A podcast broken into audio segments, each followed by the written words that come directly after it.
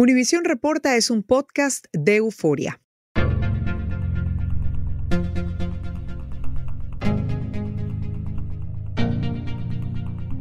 El Tren de Aragua es la banda criminal más poderosa de Venezuela. Según las investigaciones, su cuartel general funcionaría desde dentro de una cárcel, pero eso no ha impedido que se expanda a otros países a gran velocidad. Laura Ávila es periodista y gestora de proyectos de Inside Crime y se ha dedicado a investigar a este grupo que se convirtió en una amenaza transnacional. Laura nos va a explicar cómo opera el tren de Aragua, hasta dónde han llegado sus células y qué tan peligrosa es su expansión para la región latinoamericana. Nosotros calculamos que solo en Venezuela tiene aproximadamente 2.700 miembros entre personas armadas y colaboradores. Soy el Angélica González y esto es Univisión Reporta.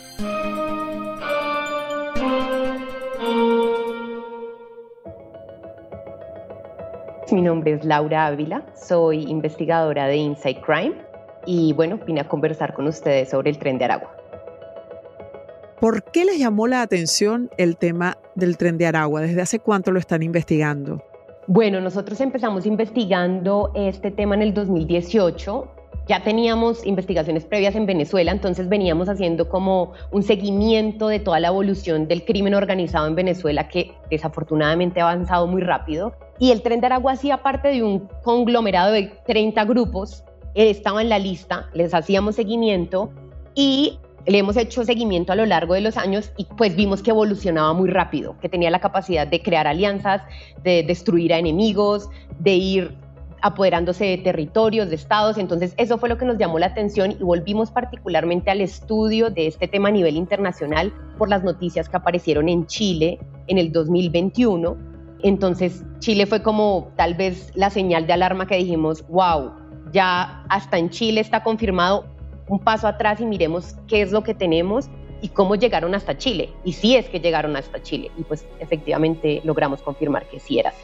¿Qué delitos se repiten más según las regiones. Es decir, estamos viendo, por ejemplo, en Chile que hay un sistema de lavado a través de una compra de motos o inscripción de motos en una investigación reciente que daba cuenta de que justamente el tren de Aragua se estaba dedicando a lavar dinero a través de transacciones como estas. Pero, ¿qué se hace más en Chile que no se hace en Perú o qué se hace más en Perú que no se hace en Colombia? Si han podido ver esas diferencias.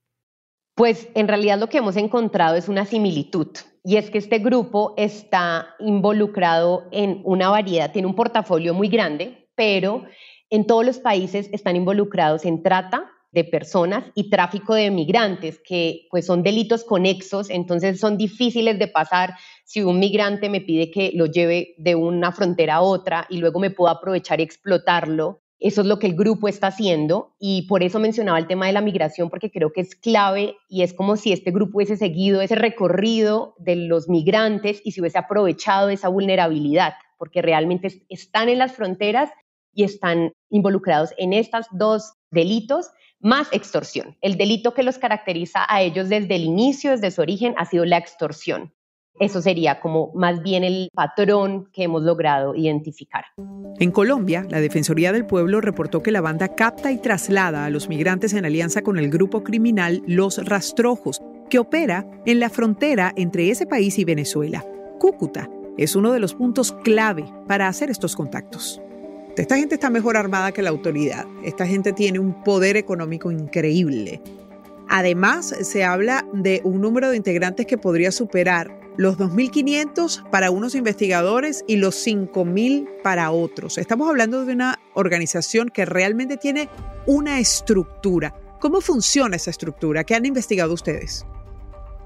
Bueno, es bastante particular y precisamente esto representa como un desafío para las autoridades. A la cabeza se encuentra Héctor Guerrero, alias Niño Guerrero. Él se encuentra localizado en la cárcel de Tocorón, en el estado de Aragua, en Venezuela. ¿Y qué sucede? Y lo interesante precisamente es eso, que este líder logra dar órdenes y coordinar toda una estructura que no solamente se encuentra en la cárcel, sino que se encuentra en varios países. Lo que tenemos entendido es que él tiene varios lugartenientes en varios países de América Latina De hecho, recientemente en Colombia, la semana pasada, hubo una operación donde se descubrió que uno de los principales líderes era alias Giovanni y que él es la cabeza y quien dirige las operaciones en Colombia y directamente le reporta a Niño Guerrero. Entonces, sí, tiene varias personas a su cargo que son sus hombres de confianza. Nosotros calculamos que solo en Venezuela tiene aproximadamente 2.700 miembros entre personas armadas y colaboradores y colaboradoras, pero es muy difícil también saber la cifra por qué. Y aquí también viene otro factor importante a tener en cuenta y es que este grupo realiza alianzas con pequeñas bandas. Entonces, digamos, van como cooptando estas bandas poco a poco y es por eso muy difícil seguirles el rastro porque realiza estas alianzas de manera rápida y por eso también es difícil pues tener un número exacto de cuántas personas tienen. Por tanto, estamos hablando ya de una organización transnacional. Sí, lo que habíamos identificado nosotros en Inside Crime es que principalmente estaba conformado por venezolanos y venezolanas, pero ahora, como lo estamos viendo con esta operación en Colombia, es que también colombianos estaban siendo como parte del corazón o de la estructura central. A mediados de octubre, las autoridades colombianas capturaron a 19 integrantes del tren de Aragua. Según la agencia AP, dos de esos detenidos son presuntos enlaces del niño Guerrero. El verdadero nombre de Guerrero, líder del tren de Aragua, es Héctor Rostenford Guerrero Flores. Y según un funcionario de la Policía Científica de Venezuela, tiene vínculos con cuerpos de seguridad del Estado venezolano. Esa información se la compartió a Inside Crime.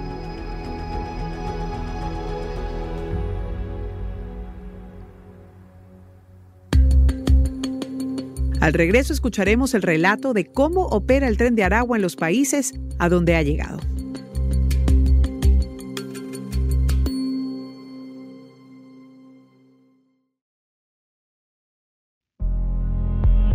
Conversamos sobre el tren de Aragua y su acelerada expansión por Sudamérica con la periodista Laura Ávila. Ahora, uno entiende como venezolano y porque ha vivido el deterioro de lo que es la justicia en Venezuela, que se ha ocupado más de criminalizar el sector político que a las propias bandas criminales, que hay impunidad y por eso estas organizaciones delinquen libremente, sin ningún problema, prácticamente sin ninguna limitación. Pero nuestra situación particular es tremendamente diferente a lo que puede estar pasando en Chile, por ejemplo, lo que puede estar pasando en Colombia, lo que puede estar pasando en Perú donde se supone que no existe la misma impunidad. ¿Qué es lo que está pasando? ¿Cuál es el caldo de cultivo para que esta gente pueda trasladarse hasta otro país, organizar un grupo y comenzar a delinquir con prácticamente la misma impunidad, si podemos llamarlo así, que lo hacen en Venezuela? ¿Qué está pasando en esos países? Bueno, digamos que no podríamos generalizar, tendríamos que ver caso por caso, pero teniendo en cuenta, por ejemplo, lo que pasa en Chile, es muy diferente y las condiciones son muy diferentes a lo que pasa en un país como Colombia. Para Chile, digamos, la criminalidad organizada no se había visto de esta forma. Esto es un fenómeno nuevo y por tanto las autoridades están un poco sorprendidas del alcance que analizábamos ahí en Chile. Bueno, lo primero es que las fronteras en toda América Latina son fronteras porosas. Entonces ellos han llegado a través de esas fronteras y esos pasos irregulares que es, digamos, un patrón que hemos identificado. Así llegaron hasta Chile, por la frontera entre Bolivia y Chile, y se aprovechan de esa ausencia estatal, porque los principales territorios que, digamos, ellos controlan e intentan que se apropian de esos territorios son las fronteras y a partir de ahí se mueven a ciudades principales. Entonces creo que es una característica en común, digamos, de los países y por supuesto la respuesta institucional ha sido muy diferente de acuerdo, pues dependiendo del país. En Chile también han tenido operaciones exitosas la fiscalía y la policía, pero también se ha visto, por ejemplo, un aumento en la violencia en la región norte, que es precisamente donde está la frontera. Entonces empezamos a ver como una serie de factores, también ha sido, como ya lo mencioné, es un fenómeno nuevo, entonces creo que ellos se aprovechan de eso y algo muy importante es que Debido a la migración venezolana, estas personas obviamente, como se sabe, ha habido un éxodo de migrantes, ellos llegan con esos migrantes, con identificaciones, por ejemplo, falsas. Entonces es muy difícil seguirles el rastro y comprobar quiénes son en Venezuela. La Agencia de Refugiados de las Naciones Unidas estima que hay más de 7 millones de migrantes provenientes de Venezuela en todo el mundo, la gran mayoría en calidad de refugiados. Aquellos que cruzan la frontera caminando son presa fácil del tren de Aragua. ¿Por qué? Bueno, los reportes indican que en las trochas o pasos fronterizos que se extienden por Colombia, Ecuador, Perú, Bolivia y Chile, interceptan a esos venezolanos que van en busca de mejores oportunidades y terminan convirtiéndose en víctimas. Quiero preguntarte sobre esa posición que tienen estas organizaciones de aprovechar estos terrenos que de pronto, primero no, no conocen una forma de actuar de grupos delincuenciales como este y segundo, pueden incluso superar o rebasar la capacidad de respuesta que en ese momento se tiene de esas autoridades, bien sea por no haber enfrentado grupos similares o porque definitivamente también se arman, como lo han hecho en Venezuela y en otros países, mucho mejor que las propias autoridades. ¿Estoy en lo cierto? Sí, estás en lo cierto. Digamos, ese es el caso de Chile.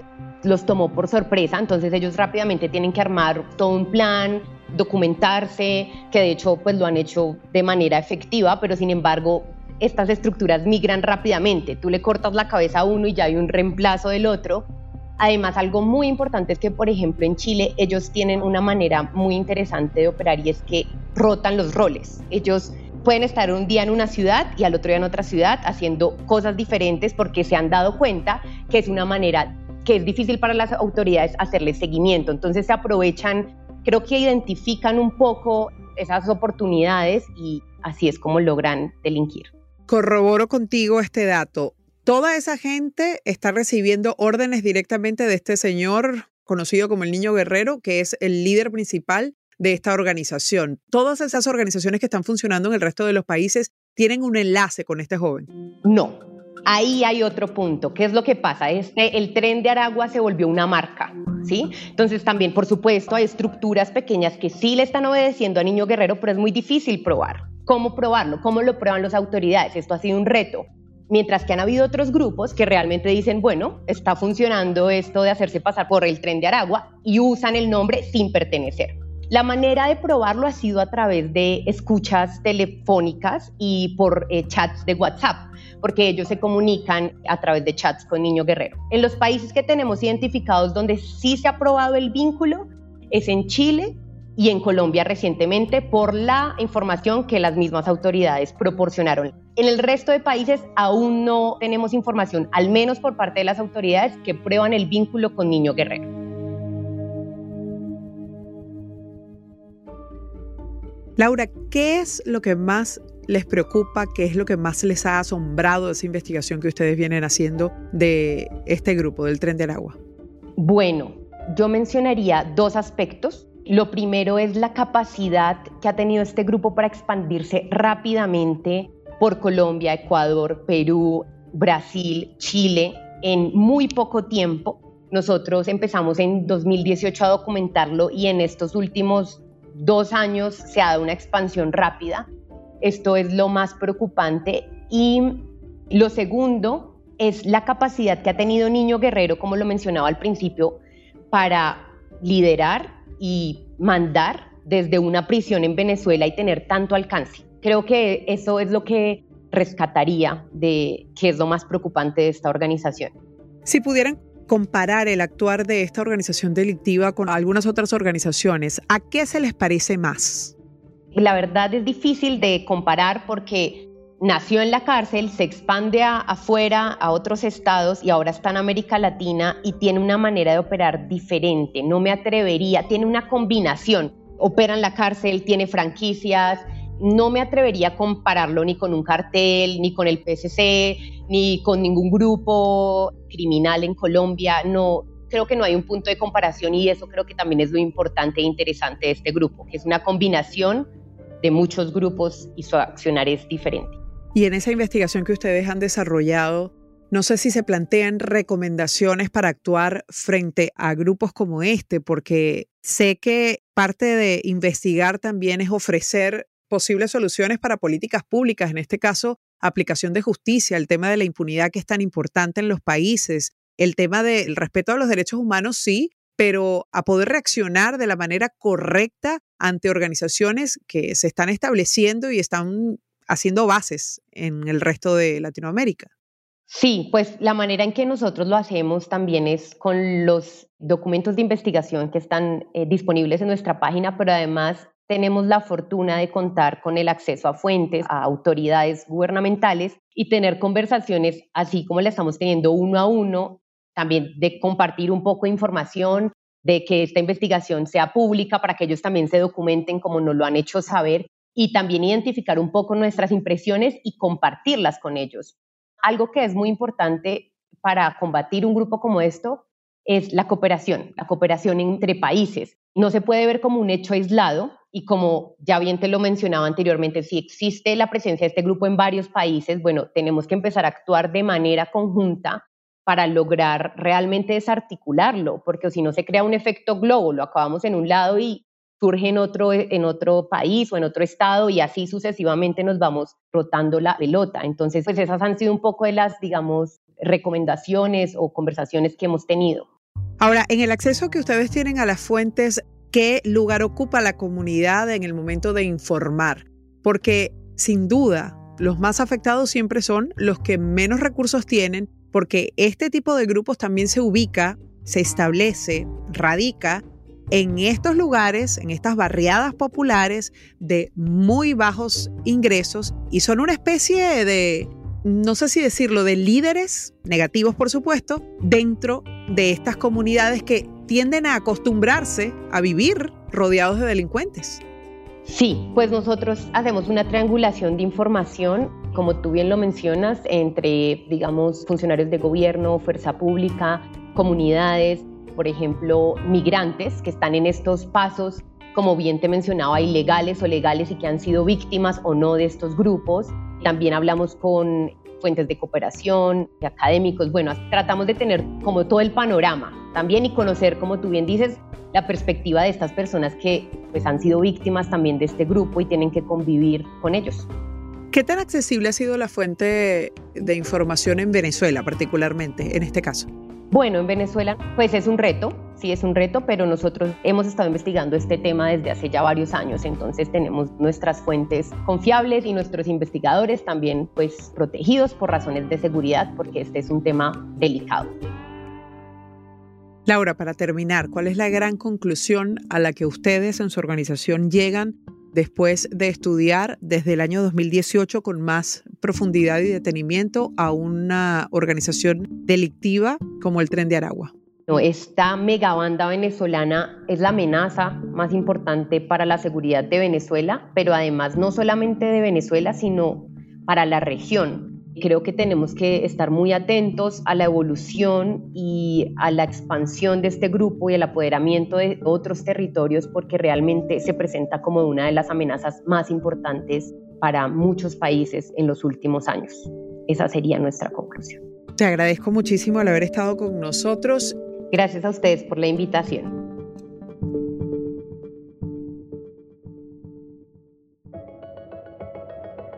Después de la detención de los 19 miembros del tren de Aragua, la alcaldesa de Bogotá solicitó a los embajadores de Venezuela y Colombia tramitar el aislamiento del niño guerrero en la cárcel en un intento por detener las operaciones de esta banda criminal.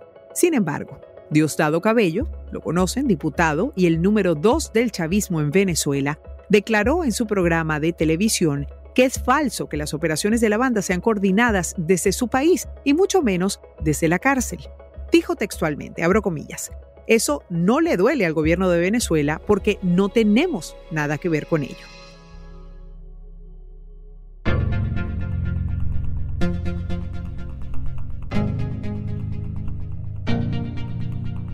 Esta pregunta es para ti. ¿Crees realmente que un país como Venezuela se haya convertido en un exportador de delincuentes? Usa la etiqueta Univision Reporta en redes sociales y danos tu opinión en Facebook, Instagram, Twitter o TikTok. Si te gustó este episodio, síguenos y compártelo con otros. En la producción ejecutiva, Olivia Liendo. En la producción general, Isaac Martínez. En la producción de contenidos, Mili Supan. Asistencia de producción, Francesca Puche y Jessica Tobar.